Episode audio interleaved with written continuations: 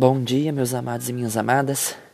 Eu estou aqui para poder partilhar um momento de muita emoção, de muita comoção, de que sempre Deus confirma tudo aquilo que a gente se propõe a fazer. Eu estava querendo propor mês que vem a fazer miscigenação de religiões, ou seja, falar um pouco de cada vertente religiosa. E Deus só confirmou para mim hoje, eu lendo uma palavra na Bíblia que eu tenho ali, um diário espiritual, do servo de centurião. Eu me emocionei muito, eu fui tomado de muita emoção.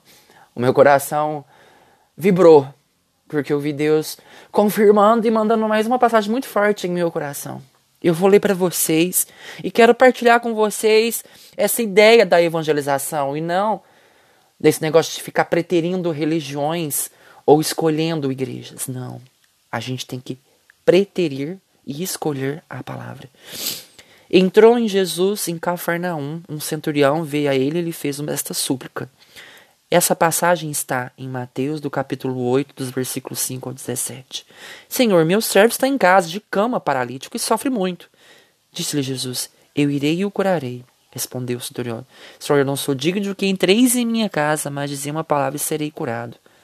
Ou seja, o próprio servo preocupado, né, um centurião, chefe dos soldados romanos, preocupado com o próprio servo machucado, doente. Não teve problema de buscar a Deus, de buscar a cura pelo seu servo, porque ele queria ele inteiro para uma próxima batalha. E o que, que ele pega em batalha? Pela própria vida dele. E ele pega e fala: Eu não sou digno de quem entreis em minha morada, mas dizer uma palavra e serei salvo. E quantas vezes nós não merecemos esse amor, ou quantas vezes nós não merecemos essa misericórdia, e mesmo assim, o Senhor não sou digno, porque ele não tinha nenhuma religião. Ele não preteria, ele não fazia parte de uma caça religiosa, ele era pagão. Ele não era batizado. Mas isso não o impediu dele buscar a Cristo e pedir a cura pelo seu servo. E pega ele continua e assim, Pois eu também sou um subordinado e tenho soldados. As minhas ordens. Eu digo a um, vai, ele vai. A outro, vem, ele vem. E a meu servo faz isto e ele o faz, ouvindo cheio de admiração de Jesus presente. Em verdade eu vos digo, não encontrei semelhante fé em ninguém Israel.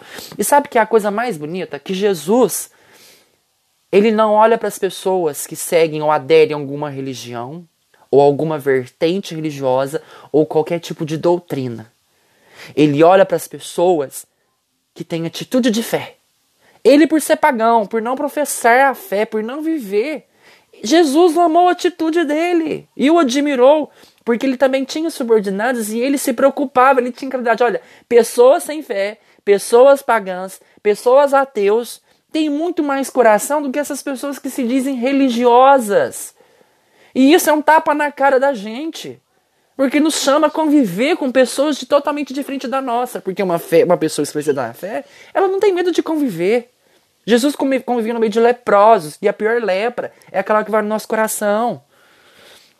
Por isso eu vos declaro que multidões virão do Oriente e do Ocidente e se assentarão no reino dos céus com Abraão, Isaac e Jacó, enquanto os filhos do reino serão lançados nas trevas exteriores, exteriores, onde haverá choro e ranger de dentes.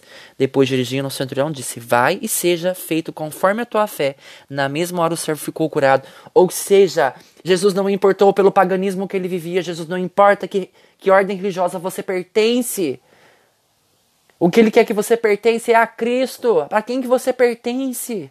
Olha, virão pessoas do Oriente ao Ocidente, de todas as religiões miscigenadas. Então Deus confirma que é para mim falar de todas as religiões. Que Jesus me convida a ser uma pessoa aberta à palavra, aberta às outras religiões, aberta às outras pessoas que não creiam, que não acreditam, porque isso não vai afetar a minha maneira de ser. Isso me tornou uma, uma pessoa muito emotiva, muito feliz, e mais, mais confirmada e mais crente que Jesus quer fazer algo na minha vida. Foi então Jesus à casa de Pedro, cuja sogra estava de cama, com febre. Tomou-lhe a mão e a febre o deixou. Ele levantou-se e pôs-se a servi-los. Pela tarde apresentaram-lhe muitas pessoas possessas de demônio.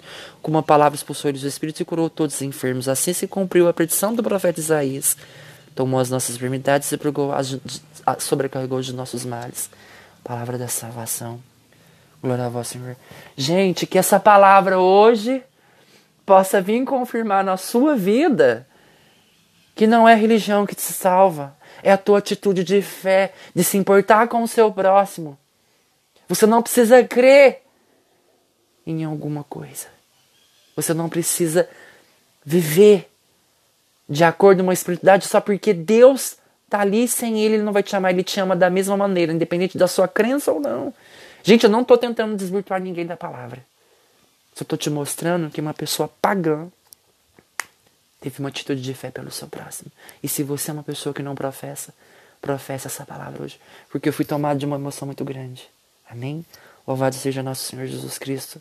Para sempre seja louvado. E que essas palavras vos alcancem nos dias de hoje. Amém.